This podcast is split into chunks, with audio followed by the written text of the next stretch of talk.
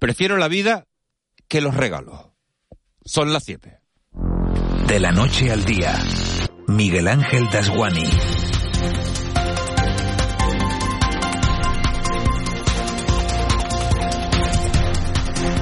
¿Qué tal? Muy buenos días. La frase no es mía, sino de Jonas, el niño de siete años que salió huyendo de la cueva a la que lo había llevado su padre junto a su hermano y a su madre con la excusa de que había escondido allí unos regalos. Caminaron 10 kilómetros campo a través hacia la cumbre y el regalo, ya lo conocen, un presunto caso de violencia machista y vicaria que se está juzgando estos días. Fue el fiscal José Luis Sánchez Jauregui quien destacaba ayer en este programa la frase que el pequeño Jonas incluyó en su relato. Me di cuenta dijo el niño que prefería la vida que los regalos. Uno lo oye y se queda helado. Y eso solo con siete años. Jonas se salvó porque cuando vio cómo su padre agredía a su madre, decidió salir corriendo y en cuestión de minutos se vio solo, en medio de la nada. Su suerte fue encontrar a una mujer, una buena mujer en su camino cuando estaba perdido y esa mujer le preguntó que qué le pasaba. Su padre Dice que él no ha matado a nadie, que no ha hecho nada malo, aunque ayer se le mostró al jurado una piedra de 8 kilos y medio con restos de pelos y con restos de sangre. Ese jurado, ese jurado popular va a tener que emitir ahora un veredicto de inocencia o de culpabilidad. Y cuando uno oye relatos de esta crudeza, se le olvida que La Gomera ha subido a nivel 3, que hemos recuperado 110.000 empleos que se perdieron en el momento más duro de la pandemia, o que una borrasca en la troposfera tiene este viernes a tres islas con aviso amarillo por lluvia. El Teide y el Roque de los Muchachos están nevados y hoy podrían caer algunos copes, algunos copos de nieve en Gran Canaria por encima de los 1900 metros. Las semanas son tan intensas que los viernes apetece más seguir el partido de Rafa Nadal en Australia, que ya se ha metido en la final, que las negociaciones de Yolanda Díaz sobre la reforma laboral, aunque sea en esa reforma donde realmente millones de trabajadores nos estamos jugando la vida. A veces a nosotros también nos dan ganas de salir huyendo. De la noche al día, Miguel Ángel Dasguani. 7 y 2, vamos con los titulares que marcan la crónica de este viernes 28 de enero. Caja 7 te ofrece los titulares del día. La Gomera sube a nivel 3 de alerta sanitaria ante la evolución desfavorable de sus indicadores. El cambio de nivel entrará en vigor la medianoche del próximo domingo al lunes. La Gomera presenta todos los indicadores de incidencia acumuladas en nivel de riesgo muy alto y también está en riesgo alto su capacidad asistencial. Julio Pérez, el portavoz del Ejecutivo. La Gomera que estaba en el nivel de alerta 2 desde el día 22 de diciembre, pasa al nivel de alerta 3. Por lo cual tenemos tres islas, tres más, tres más eh, Tenerife, Gran Canaria y La Palma, las dos eh, islas centrales y La Palma en nivel 4, y luego Fuerteventura, Lanzarote y La Graciosa, ahora La Gomera y El Hierro en nivel 3. Como ha explicado el consejero, el resto de las islas mantienen el mismo nivel de alerta en el que estaban. Canarias ha sumado en las últimas horas 2.007 positivos lo peor que nos deja la pandemia, cuatro personas más fallecidas. En estos momentos, 93 personas están en UCI, 617 permanecen ingresadas en planta. La ministra de Sanidad, Carolina Darias, ha asegurado que la mascarilla seguirá siendo obligatoria en exteriores durante el tiempo mínimo imprescindible. Sobre la subvariante de Omicron, ha dicho Darias que se comporta parecida, se sigue investigando. De momento no parece ni más transmisible ni más virulenta. Y sobre esa variante sigilosa ha hablado en Canarias Radio también el virólogo Juan Emilio Echevarría, que es miembro de la Sociedad Española de Virología. No, no tenemos ninguna constancia de que tenga ninguna característica mm, que pueda ser alarmante como mayor transmisibilidad o, o, que sea una variante esto más, más eh, patógena. No, no, no, no conocemos que tenga características alarmantes. Y preocupación en el gobierno de Canarias por el repunte de la inmigración. El portavoz del Ejecutivo ha reconocido el drama humanitario que sigue cobrándose vidas en la frontera sur. Al menos 18 personas podrían haber muerto esta semana según datos de Caminando Fronteras. El, el portavoz del gobierno de Canarias, Julio Pérez, ha afirmado que no se puede frenar el fenómeno migratorio, pero sí actuar. La situación ahí es la que es. Debemos eh, prepararnos para establecer mecanismos de acogida, mecanismos de llegada, que no se produzcan naufragios, que en cuanto lleguen estén bien orientados. Y también debo decirle, ¿por qué no decirlo y no recordarlo? ¿no? Que si tenemos aproximadamente unos, por encima de los 20.000 inmigrantes anuales, eh, en este momento que permanezcan en Canarias son muchos menos de los que teníamos hace dos años. Sobre el caso del hacinamiento de migrantes en el muelle de Arguineguín. El abogado y miembro de la Pastoral de Migraciones, Daniel Arencibia, considera que el cambio de fiscal influyó en la defensa de la causa. Hace unos días la Audiencia Provincial de Las Palmas archivó definitivamente la denuncia interpuesta por el Ayuntamiento de Mogán. El tribunal no vio delito de retención ilegal o trato de migrantes. Escuchamos a Daniel Arencibia en declaraciones a Canarias Radio. Lo que no puede ser de ninguna manera es que se quite a un fiscal que dice que hay un delito y se nombre a otro fiscal que ya ha salido en varios medios de comunicación sin ser parte del caso, sin conocer el caso, eh, porque, no, no está participando en las diligencias judiciales y ya antes de, de, de, de, tener conocimiento de los papeles salga diciendo en medios de comunicación, allí no hay nadie detenido, no se ha cometido ningún delito. Y el pacto de gobierno en el Cabildo de Tenerife podría romperse. Sí Podemos Canarias ha advertido de que romperá la coalición que sostiene el gobierno tinerfeño si la Corporación Insular respalda el tren del sur de la isla.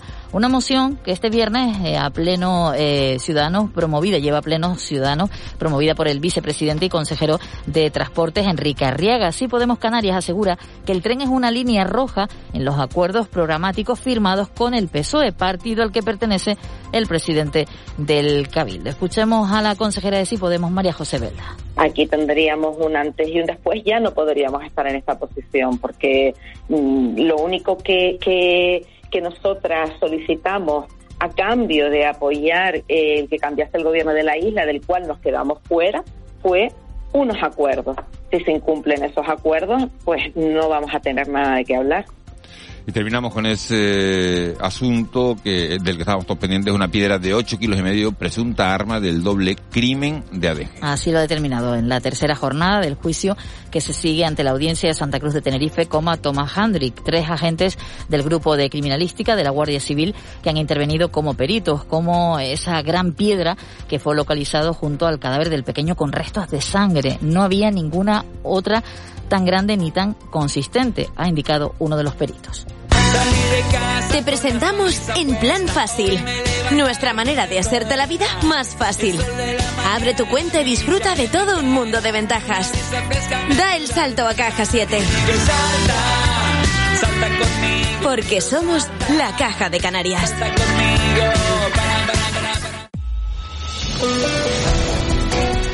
7 y 7 minutos de la mañana. La actualidad del mundo del deporte viene marcada por esa noticia de última hora. La conocíamos hace unos 20 minutos. Hace 20 minutos aproximadamente terminaba el partido de Rafa Nadal de las semifinales del Open de Australia. Ha ganado el español 3 sets a 1.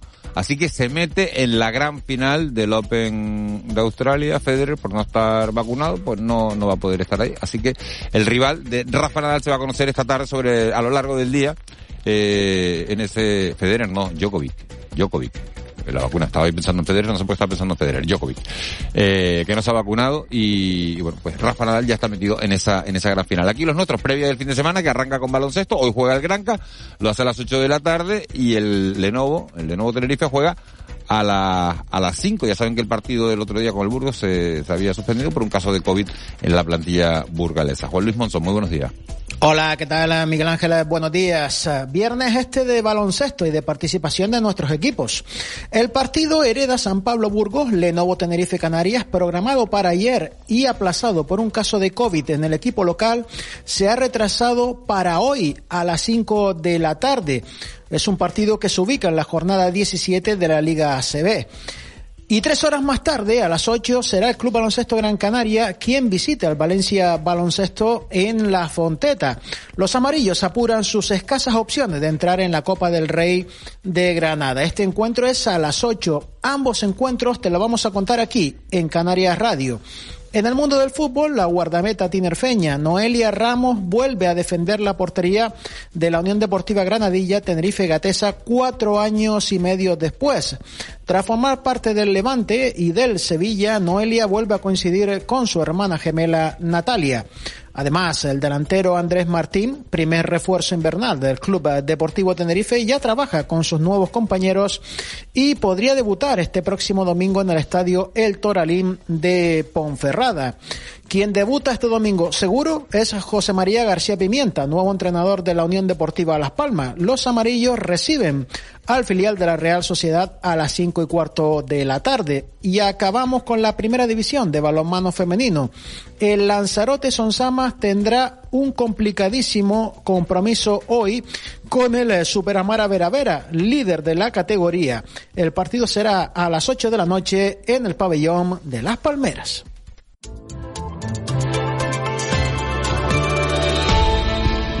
Siete y diez, gracias Andrés, buenos días de nuevo. Buenos días, Miguel Ángel. Tres islas en aviso amarillo por lluvia, ¿no? Sí, A la Gomera, el Hierro y la Isla de la Palma. Ah, te iba a decir, a que las adivino.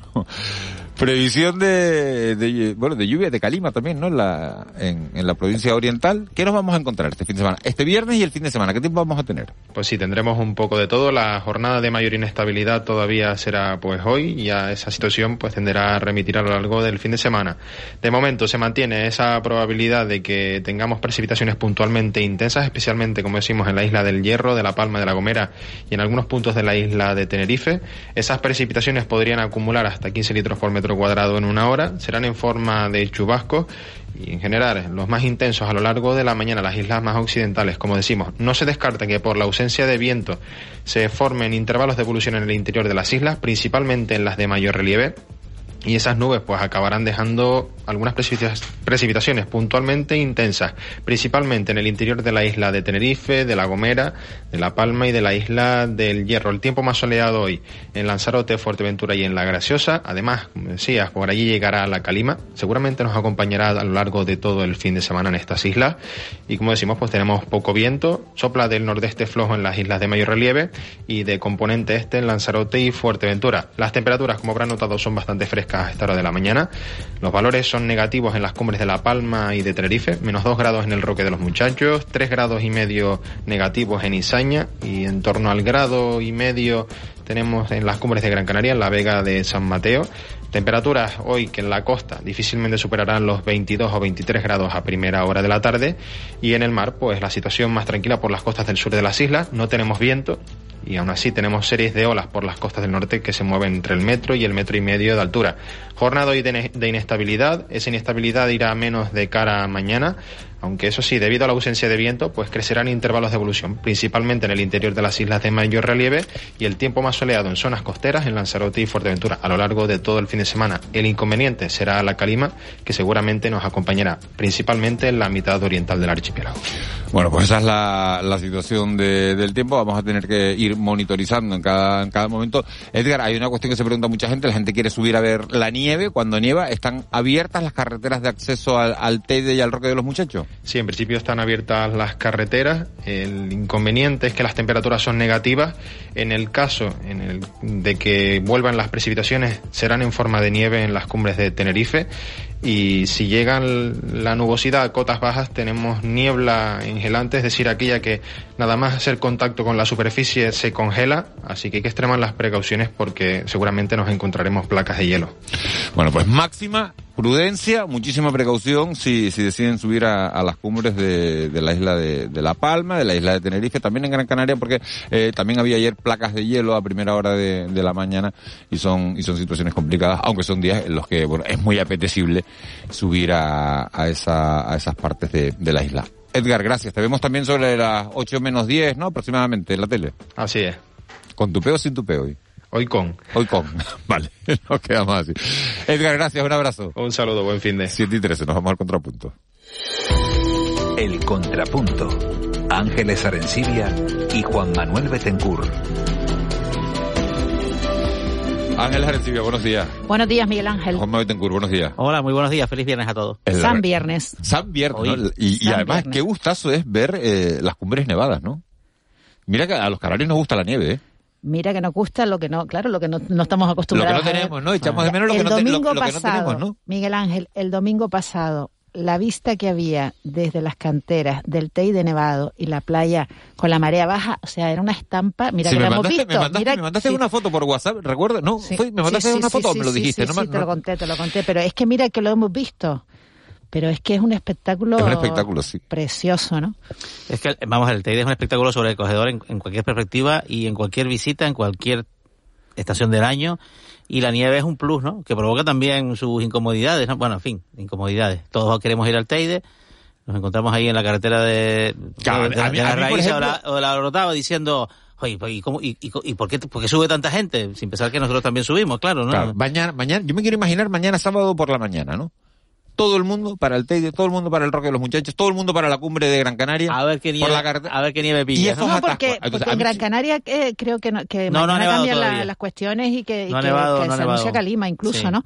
Yo siempre pienso en qué pensarían los aborígenes, ¿no? Hay, hay pruebas de que estuvieron en las canteras, de que pescaban allí, ¿no? Los, los, los, los aborígenes canarios al ver al Teide allí arriba flotando, ¿no? Es que, que Bueno, bueno, tenía ciertas propiedades mágicas para ellos, ¿no? Igual, también las tenía la montaña de Tindaya, ¿no? La montaña sagrada.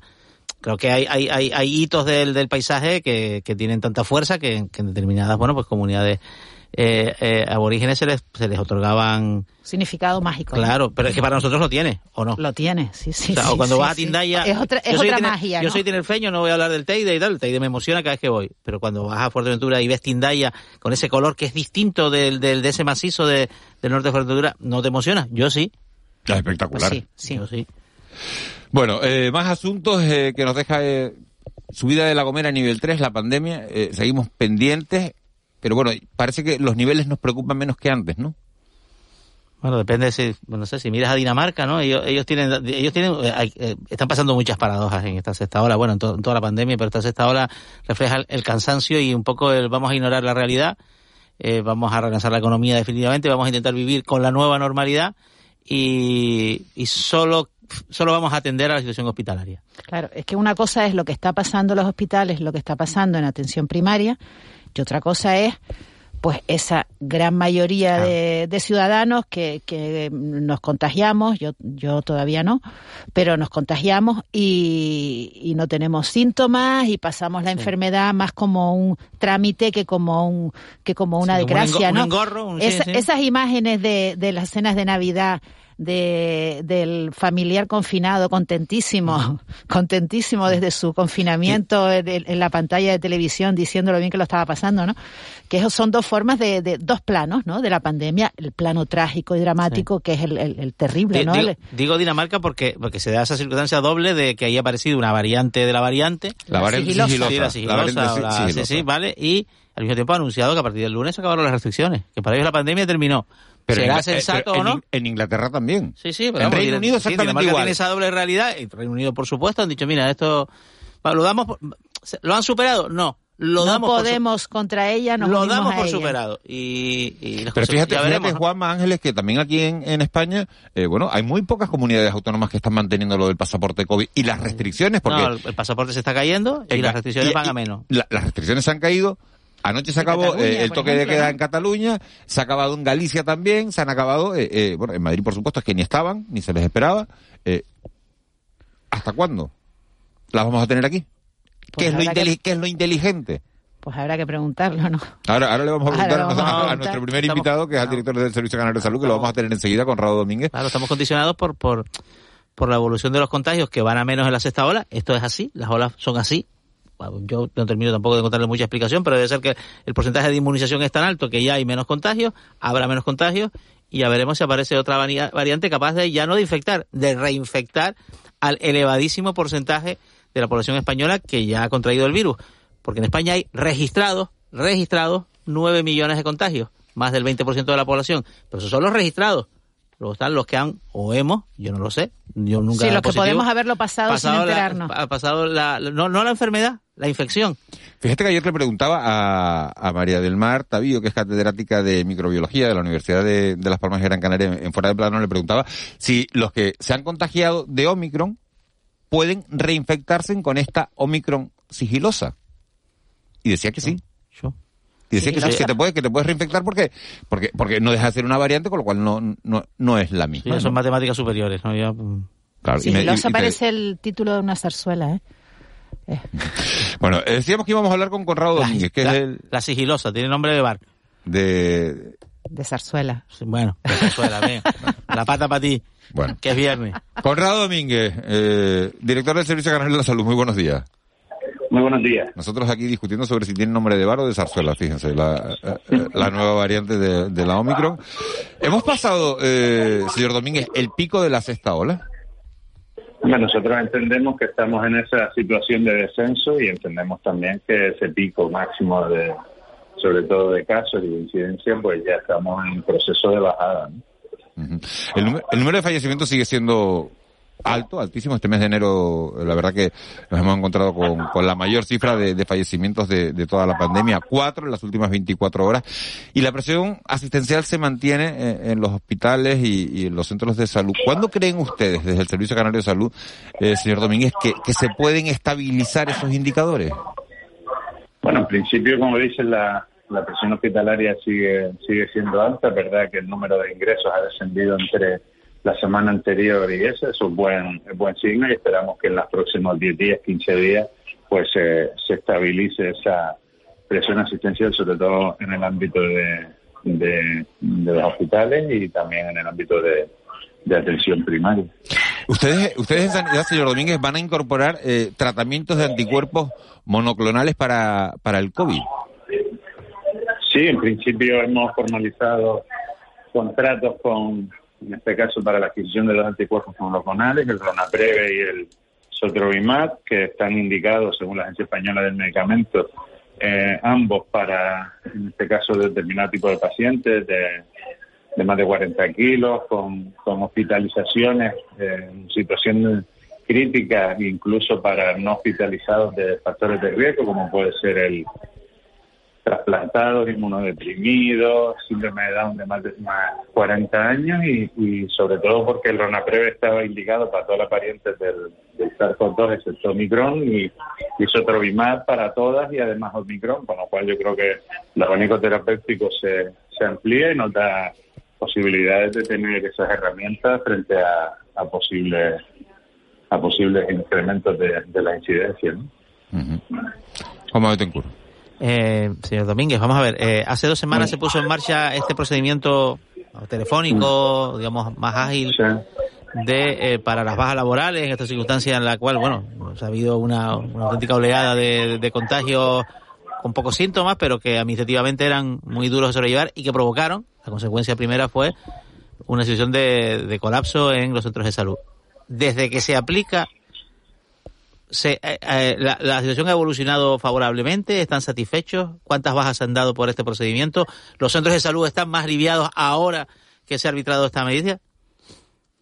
Bueno, en principio los centros de salud siguen teniendo presión, independientemente de, de haberles quitado esta, esta actividad, ¿no? Que sabes, te recuerdas que es con un determinado perfil de, de pacientes. De menos de 45 años.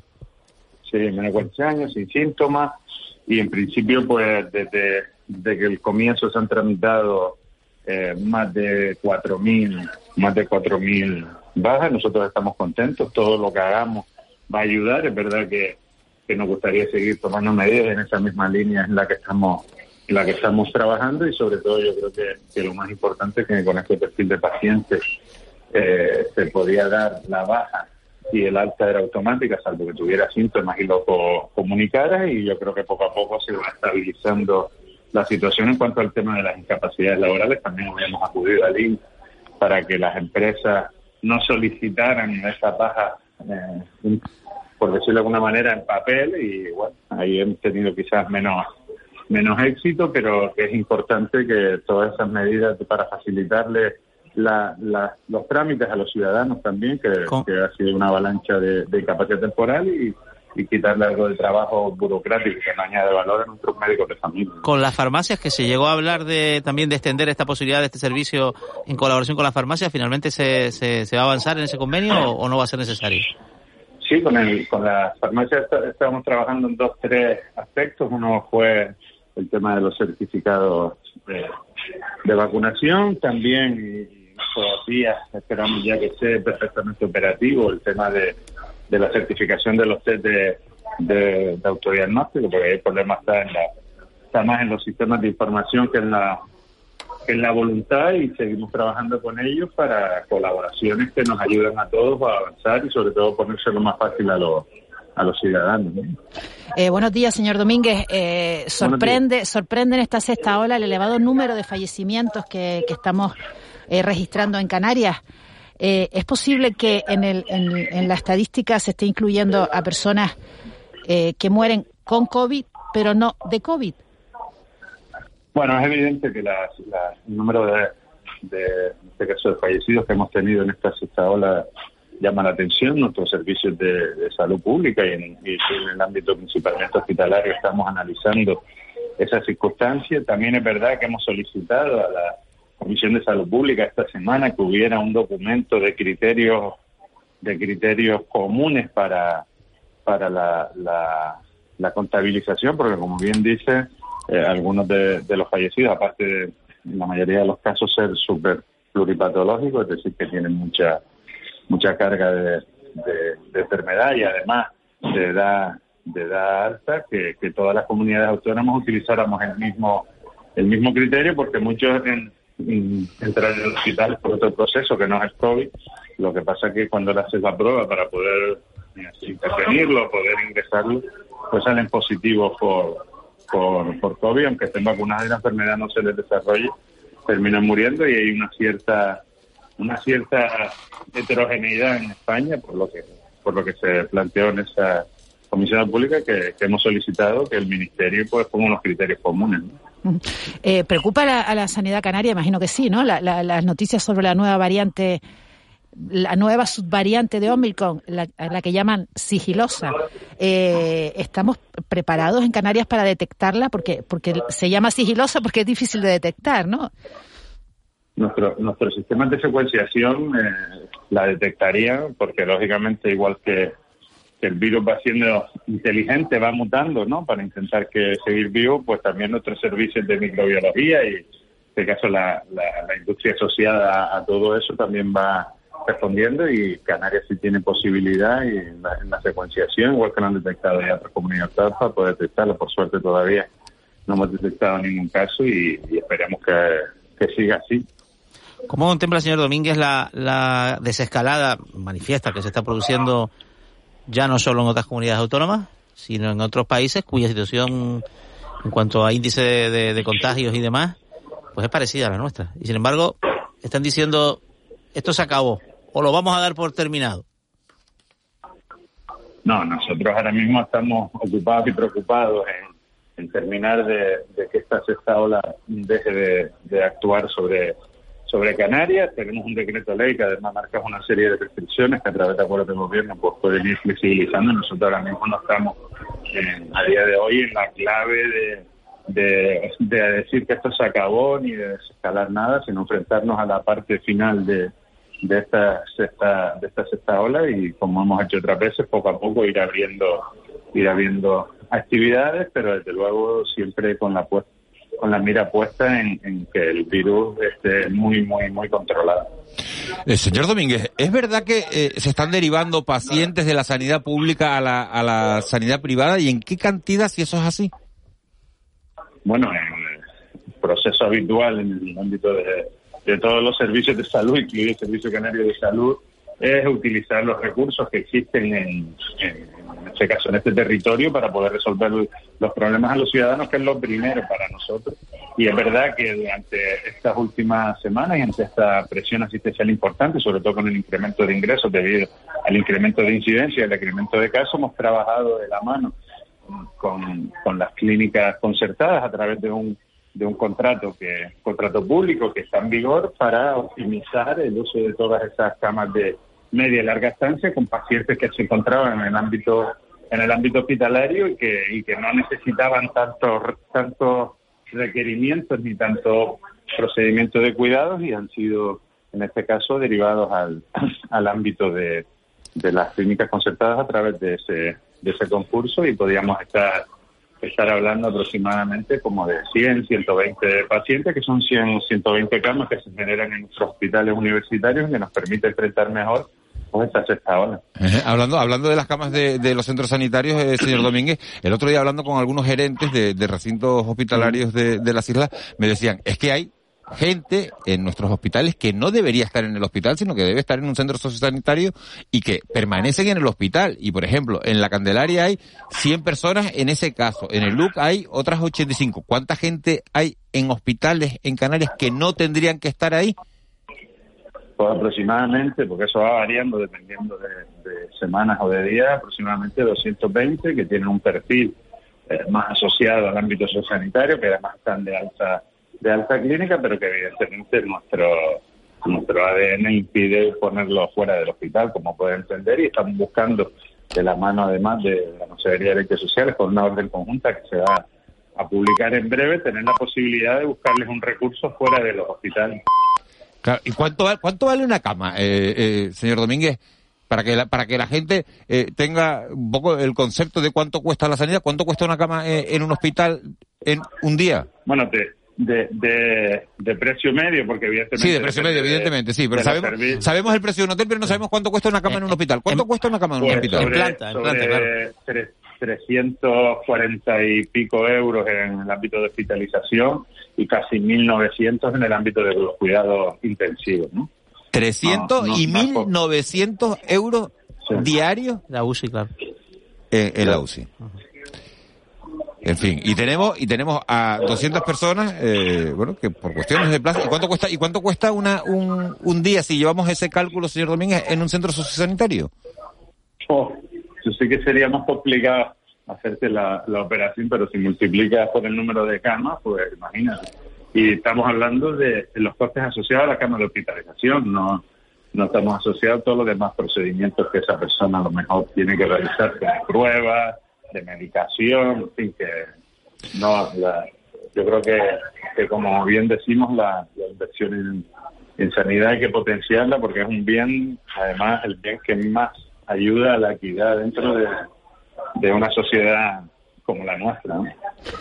Eh, señor Domínguez, eh, otra cosa, eh, ¿está tomada ya la decisión de vacunar en los colegios? Y si es así, eh, ¿cómo se va a hacer? ¿Qué es lo que, lo que van a hacer? Bueno, en principio, como ya digo, llevamos tiempo trabajando con la Consejería de Educación. Sí va a hacerse la vacunación en los colegios con, con determinados colegios pilotos que también se han presentado de manera voluntaria y que estamos trabajando con ellos. Y todo lo que tiene que ver con la con la información, información para, para que nuestros profesionales, que son los que van a hacer el proceso, pues se incorporen a esos colegios durante la semana que viene y podamos accesar la, la vacunación en, en el ámbito educativo, que además ha tenido mucho éxito en otras comunidades autónomas donde se ha hecho casi de manera exclusiva en, en estos centros educativos, como puede ser Extremadura, y, y incrementar pues los índices de, de vacunación de esa población. ¿no? Pero esto es un, un matiz muy rápido, señor Domínguez. ¿Esto es porque el índice alcanzado hasta ahora, que es más casi el 50%, no es satisfactorio, no es lo que ustedes esperaban? No, no, desde el principio nosotros siempre optamos en el proceso de vacunación en no, ten- en no tener solo una única estrategia, pues desde puntos masivos a con citas, sin citas, en centros de salud, en los hospitales, y una de las opciones desde que se abrió la, la, la vacunación en este tramo de edad fue hacerlo en los centros educativos. Es verdad que eso fue a finales de diciembre y por tanto muy cerca de las vacaciones de ese periodo escolar y seguimos trabajando y ahora una vez están están incorporados y también de alguna manera se empieza a aplicar el nuevo protocolo y los colegios están ya más estabilizados en la, en la en esa actuación ante el protocolo, pues vamos a activar la vacunación en, el- eso, pero no vamos a renunciar a seguir vacunando en los puntos masivos, con citas, sin citas, en los centros de salud, en los hospitales, en la vacuagua, es decir, de alguna manera seguimos teniendo todos los dispositivos que podemos abiertos para facilitar al ciudadano la posibilidad de, de vacunarse, ya sea de refuerzo, ya sea de estado pediátrica, o simplemente que hayan tenido. Conrado Domínguez, director del Servicio Canario de la Salud. Muchísimas gracias por habernos atendido esta mañana. Nada, muchas gracias a ustedes. Un Buen saludo. semana. Un, un saludo. 7, siete y 33. Así es como están las cosas en la, en la sanidad canaria. Fíjense, el precio de una cama en planta, que es que a veces se nos olvida, son 300 euros eh, en un día. 1900 si el, Claro. si, si, es, si es un ingresado en, en, en la UCI y hay más de 200 personas, lo ha dicho Conrado Domínguez, que bueno, que, Están en planta en este que caso. están, que están en planta, que viven en los hospitales canarios porque eh, no tienen dónde ir. Entonces, al final acaban acaban viviendo en, en Miguel Ángel, en- incluso los hay en urgencias. Incluso los hay que pasan temporadas en urgencias, ¿no? Personas eh, en este caso, ¿no?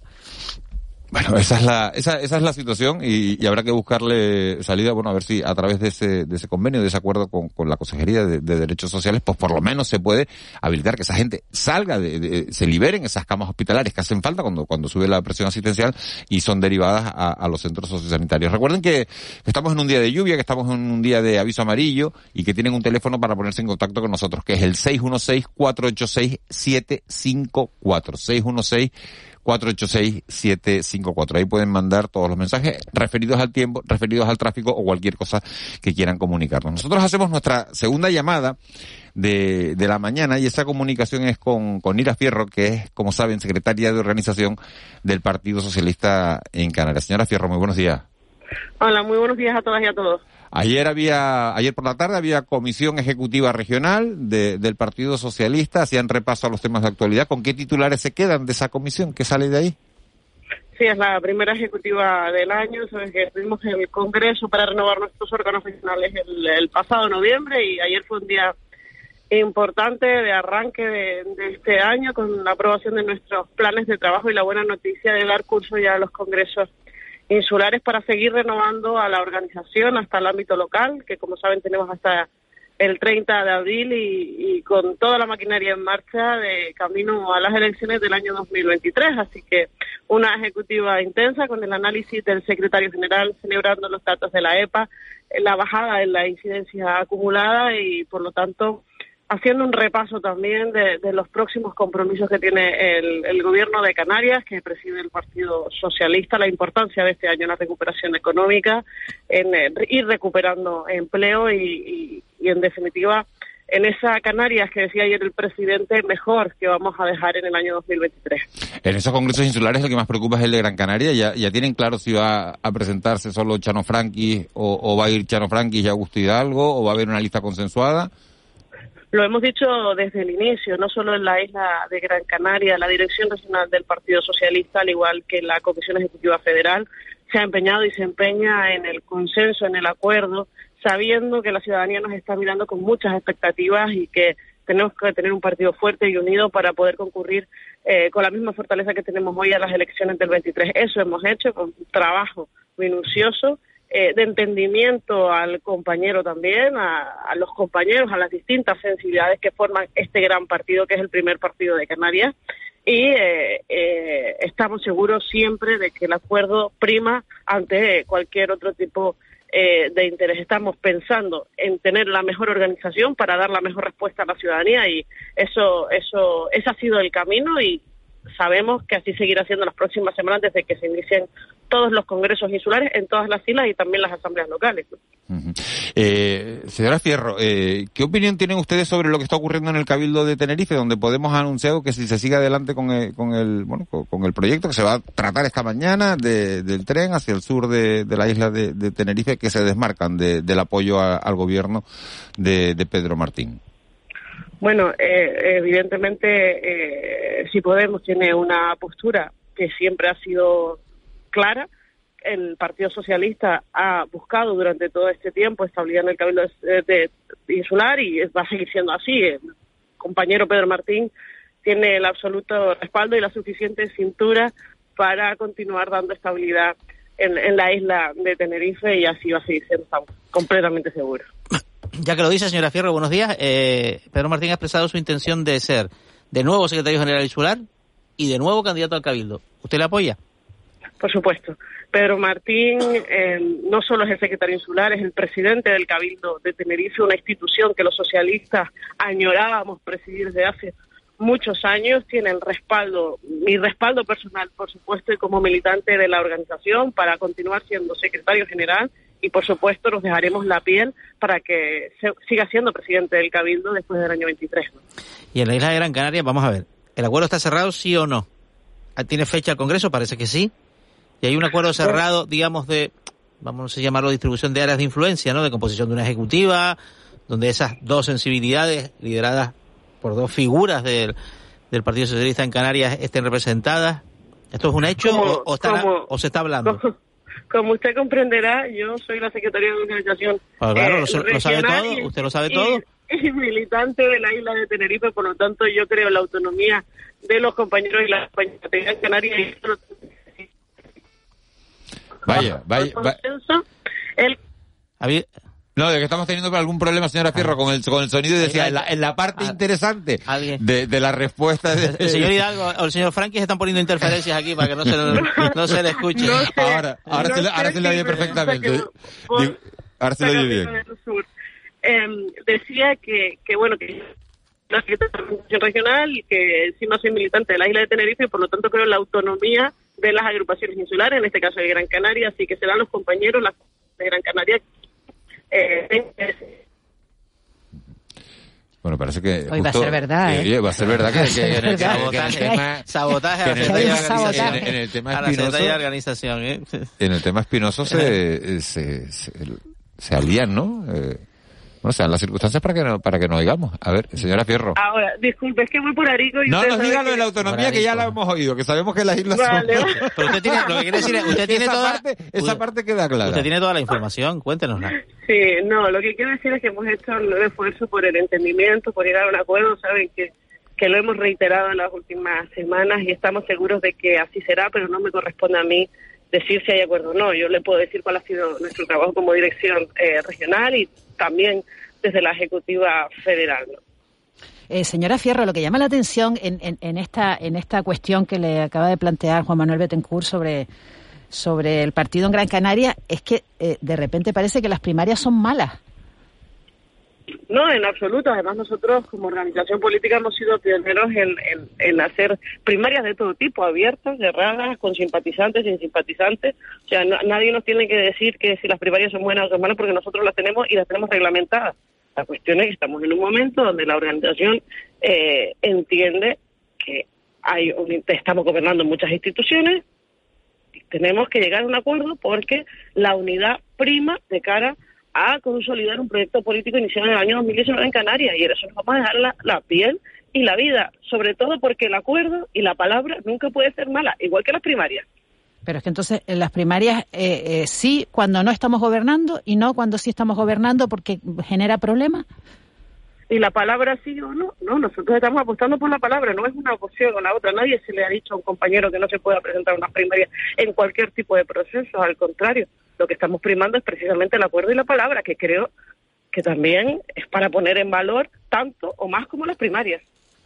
Hay otra organización insular, eh, señora Fierro, que es la de La Gomera, que, tiene, digamos, ahí una situación, vamos, un poco peculiar, ¿no? Que tiene un, partido claramente dominante, que es ASG, formado por ex militantes del Partido Socialista, con el que ustedes han tenido conversaciones, además, ¿no? Porque, bueno, eso el secretario general eh, regional lo, lo, lo, lo, ha comentado, ¿no? ¿Esas negociaciones se mantienen? Eh, ya no digo el retorno, porque parece que no, pero la alianza electoral, ese deseo se mantiene vivo. ¿Cómo se toma el PSOE de La Gomera que ustedes hablen con ASG todo el rato intentando un poco pues pues una aproximación? Bueno, el equilibrio es necesario. Le digo, yo ahora mismo estoy en la autopista Camino del Sur de Tenerife porque voy a, La Gomera, voy a ver a mis compañeros del Partido Socialista, a esa estructura de partidos que tenemos en, en la isla de La Gomera. Por lo tanto, tenemos una magnífica relación con nuestro partido en la isla y con nuestros socios de gobierno. Es evidente eh, que tenemos... En, la Gomera, no son socios, en la Gomera se llevan bastante mal con SG. O sea, son socios de gobierno de ASG en el gobierno de Canarias. En La Gomera son rivales, son adversarios. Sí, y ese es el equilibrio que debemos hacer y que estamos haciendo, reconociendo la diferencia y poniendo en valor el entendimiento. Y ese es el camino que hemos recorrido durante estos dos años y que vamos a seguir recorriendo. Tenemos una muy buena relación con la agrupación socialista Gomera y nosotros tenemos una organización Señora... igualmente a las elecciones, ¿no? Y que, y que además que tiene todo nuestro reconocimiento a nivel regional. Le digo, ahora mismo voy camino de, la isla de eh, señora Fierro, le cambio el tercio. Eh, inmigración. Eh, estamos viviendo unos días eh, realmente tremendos, ¿no? En cuanto al, fenómeno de la inmigración irregular procedente de África en, embarcaciones precarias. Y después está el, el, asunto de los menores. En Canarias hay 2.600 menores, creo que es la última cifra y eh, Canarias no consigue que las comunidades, que el resto de comunidades autónomas eh, pues se corresponsabilicen ¿no? de, de, esta situación y, acepten pues hacerse cargo de un número X de, menores. Eh, ¿Cuál es la postura de, Canarias a este respecto? ¿Qué espera que ocurra? Bueno, lo, lo vemos con otras comunidades autónomas. Ustedes bien saben que nosotros hemos solicitado en varias ocasiones, en distintos foros, en distintos ámbitos, incluso como organización política, la solidaridad vinculante, que es una manera de, de expresar la necesidad de ese equilibrio que necesitan los territorios que son las fronteras y que reciben la mayor parte de la presión eh, migratoria, pero sobre todo solicitamos a muchas instituciones en Canarias que están gobernadas por este, partidos políticos que a día de hoy están poniendo el grito en el cielo, pero que no han hecho absolutamente nada por colaborar en cuanto a la acogida de las personas que llegan a las costas de Canarias. Estamos hablando de un fenómeno que es absolutamente dramático, que no va a parar, que va a ir a más y que necesitamos la colaboración de todos y menos demagogia y menos poner el grito en el cielo sin dar soluciones o colaboración al resto de las instituciones, desde lo local, desde el ámbito más pequeño hasta, por supuesto, eh, la Unión Europea, que saben que también hemos sido absolutamente tajantes con ese pacto de asilo y migración que está proponiendo la Comisión y que deja la presión migratoria en los territorios que son fronteras, por lo tanto, con un criterio absolutamente injusto e inhumano. ¿Se estaba refiriendo al Ayuntamiento de Arrecife? Por ejemplo. Nira Fierro, secretaria de Organización del Partido Socialista en Canarias. Muchas gracias por habernos atendido. Muchísimas ¿Qué gracias. a ¿Qué, tiempo se está encontrando que está yendo para el sur, no? Como está yendo para La Gomera, ¿por, Sí, dónde, eh, por, por dónde va? Eh, voy ahora mismo por Granadilla, está despejado, pero no sé si hace frío no. Parece que sí, ¿eh? Parece que sí. Eh, pues la cumbre de Granadilla, señora Fierro, estaban nevadas, ¿eh? O sea que si mira por la ventana se las encuentra, o sea que Sí, frío, sí, frío, algo de frío debe hacer. Claro. Bueno, se ve un poquito el Teide y ya se ve con ese Claro. manto blanco. Estaba pasando por Arico, donde no gobiernan ustedes, pasía, hacía frío, en Granadilla tampoco gobiernan ustedes, hace no, frío. No, gobierna- mire, no gobernamos nosotros ni en Arico ni en Granadilla. ahora va San Miguel, ahora llegar a San Miguel tampoco, y ya cuando llega a Arona ya le entra el calorcito.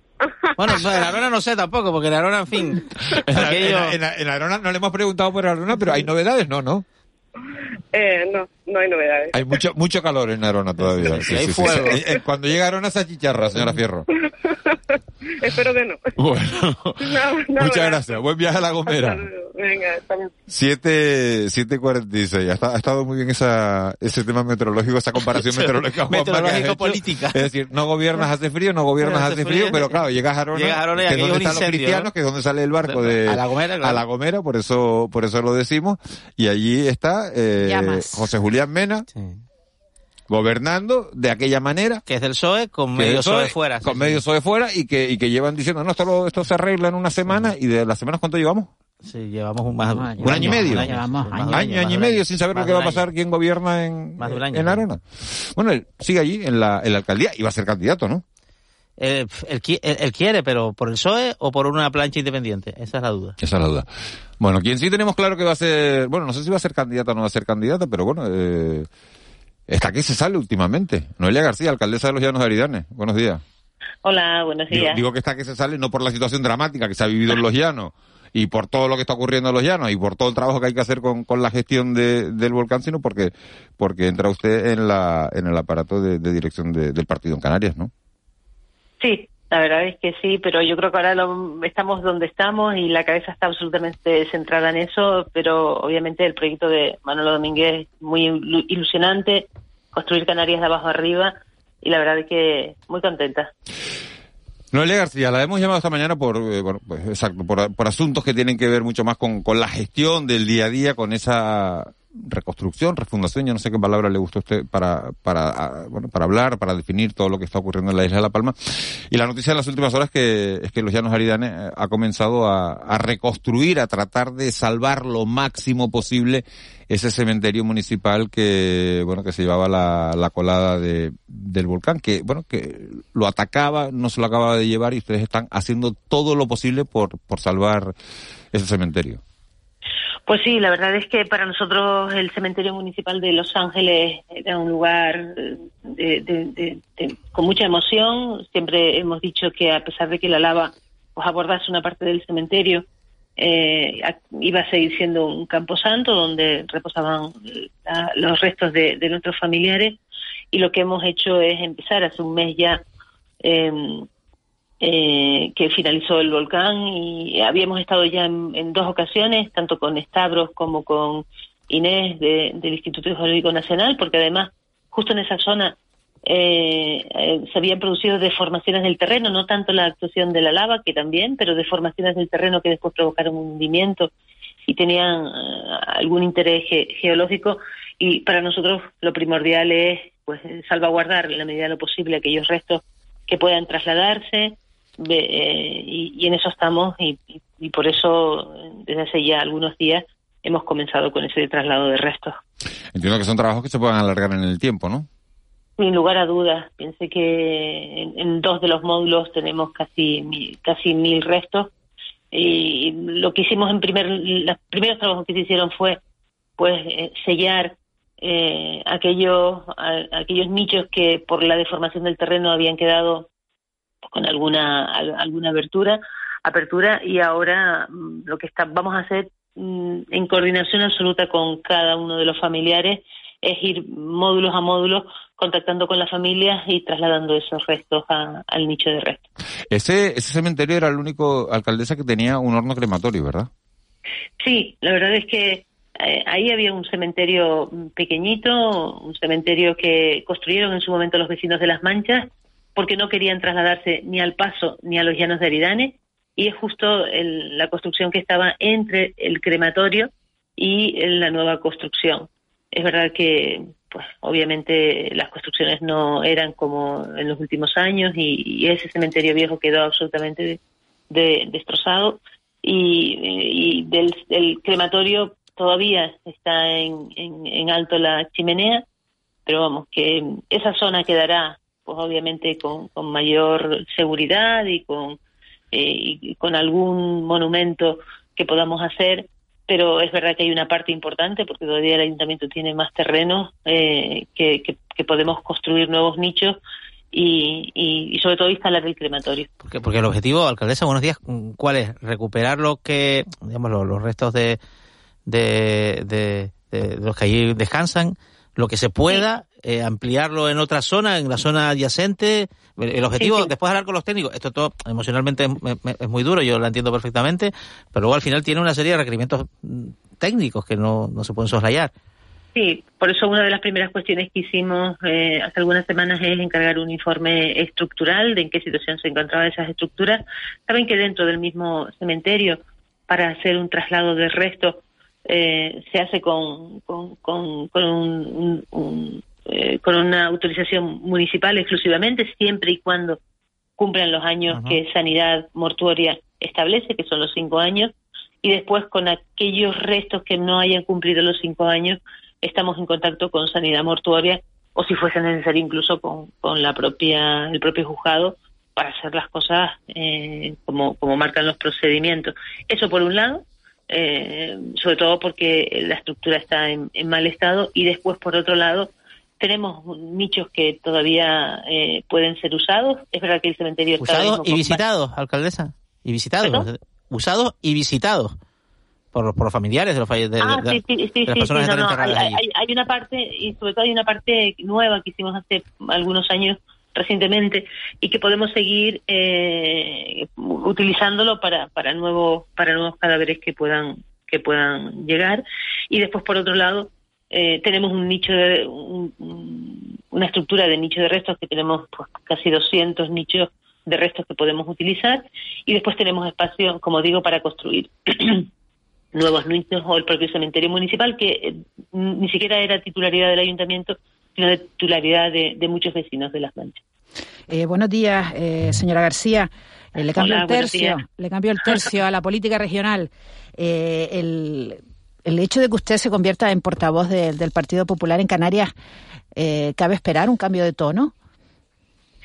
Pues mire, yo no sé si esperar un cambio de tono, yo creo que lo más importante es que eh, las ideas eh, y, la forma de, de, gobernar Canarias que, Manolo Domingos ha puesto encima de la mesa y que ha sido aprobado en esa ponencia el pasado domingo está claro, el rumbo está claro, estamos preparados para el cambio pero es verdad que yo creo que también las personas aportamos a, lo que hacemos pues nuestra forma peculiar. Por eso digo, la, opción de Manolo Domínguez de eh, seguir creyendo en el municipalismo, seguir creyendo que rincón a rincón, cada uno con su diferencia, pero con su singularidad, hacemos grandes Canarias.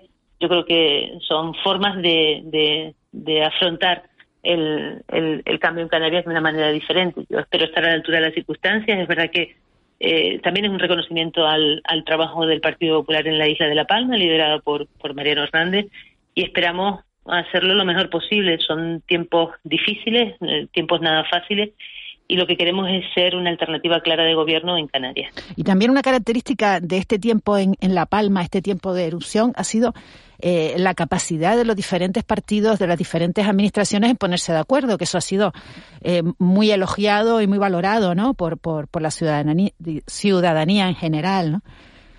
Yo creo que, eh, obviamente, el, ver el volcán, el vivir el volcán nos cambia, es decir, nos cambia la concepción que tenemos en general de nuestra vida y también a la parte política. Eh, es verdad que nosotros lo, que no podíamos hacer en ningún caso era estar eh, entre políticos y entre responsables de administraciones que nos están mirando toda la población buscando soluciones y nosotros estar como una carreta con dos bueyes tirando hacia cada uno de los lados. Eso no quiere decir, y también lo tengo que dejar claro, porque además este, esta misma semana teníamos comisión mixta que dentro de las reuniones que tenemos, la comisión mixta, donde estamos todas las administraciones, no tengamos nuestros debates, no seamos exigentes, tenemos que serlo. Primero con nosotros mismos, con cada una de nuestras administraciones. Eh, y segundo, con eh, lo que nos toca competencialmente. Y después con, con el resto de las administraciones. Pero obviamente, yo creo que eh, nadie entendería que estuviésemos en, en, en, los medios de comunicación o en el ámbito público pues eh, recriminándonos, tirándonos los, los, los, trastos a la cabeza, sino buscando sobre todo unidad de acción. Y le digo, tenemos intensos debates desde la eh, cercanía, desde el respeto, pero desde la exigencia que nos, mm, que, nos motiva, que no es otra que la exigencia que tenemos por parte de nuestros vecinos. ¿Cómo se ve usted en las próximas elecciones eh, autonómicas y locales? ¿Se ve repitiendo en, en los llanos o, se ve ya en pues en otro? No, no, no, yo lo tengo muy claro. Fíjese, tenía mis dudas eh, eh, hace, hace, pues hace cinco meses o seis meses, eh, pero lo tengo absolutamente claro. Mi voluntad, y todo dependerá obviamente de mi comité local y de mi partido, pero mi voluntad absoluta en estos momentos es continuar en los llanos de Aridane, es continuar al lado de mis vecinos porque la catástrofe que tenemos en, los llanos de Aridane y en la isla de La Palma no se solventa en un año y medio, ojalá fuese así, pero desde luego eh, nos queda mucho trabajo por delante y, y, mi única aspiración política en estos momentos es seguir al lado de los vecinos de los llanos de Aridane. Eh, señora García, como alcaldesa, ¿cómo contempla esta controversia que se ha montado los últimos días sobre un poco los trámites de para pedir ayuda, la aparición de datos, mm, bueno, erróneos en algunos casos falsos, de personas que, que han pasado por la oficina de atención única, la, valoración que se hizo por parte de esta oficina, la valoración que hicieron algunas plataformas sobre lo que dijo la oficina, y en fin, una especie de, de, de, confusión y de, y de controversia, ¿no? Mire, yo con esto como con las denuncias falsas, claro que las hay eh, en todos los ámbitos, en todas las circunstancias, en todas las crisis, eh, hay quienes intentan aprovecharse y, eso es así, es decir, creo que el, único sentido eh, eh, que, le veo a, esa noticia es la necesidad imperiosa de que por parte de las administraciones se hagan todos los controles exhaustivos para que los recursos lleguen a quien tenga que llegar. Creo que esa, esa realmente es, es el 10% de las personas que engañan es el, la punta del iceberg, pero lo que está debajo es lo más importante. Y no podemos en ningún caso, no puede en ningún caso desvirtuar la importancia que tiene trabajar para ese otro 90% y agilizar los procedimientos para ese 20%. Pero básicamente, yo la verdad es que no sabía de dónde había salido el titular. Al final, eh, pues la persona eh, que, que, mencionó ese, ese titular eh, estuvo hablando con ella y básicamente lo único que quería trasladar a la opinión pública es, oiga, las administraciones no podemos a la ligera llevar a cabo los, los procedimientos, tenemos que fiscalizar, tenemos que controlar y tenemos que tener mucho cuidado, sobre todo para salvaguardar los intereses de ese otro 90%. Noelia García, alcaldesa de los Llanos Aridane, muchísimas gracias por habernos atendido, muchísimas gracias por, por haber estado en, los micrófonos de Canarias Radio. Muchísimas gracias a ustedes. Buen día. Buen día. 7 y 58. Nos vamos con prisa a conocer la situación del tráfico antes del boletín de las 8 Las Palmas de Gran Canaria. César Martel, buenos días. Buenos días, Miguel Ángel. Pues vamos rápidamente. El tráfico en la ciudad de La Palma de Gran Canaria permanece hoy también como ayer, con, buen nivel en toda la que es la, su extensión. La parte baja de la ciudad, la avenida marítima presenta esta situación. Y en la parte alta solo pequeñas retenciones en el último tramo, la zona, la llegada a la zona de Belén María. El resto de las vías a buen, a buen nivel de tráfico en estos momentos. Bueno, pues vamos a pedir que llueva casi todos los días, ¿no? Porque si encima está la cosa tranquila y está bien, pues perfecto.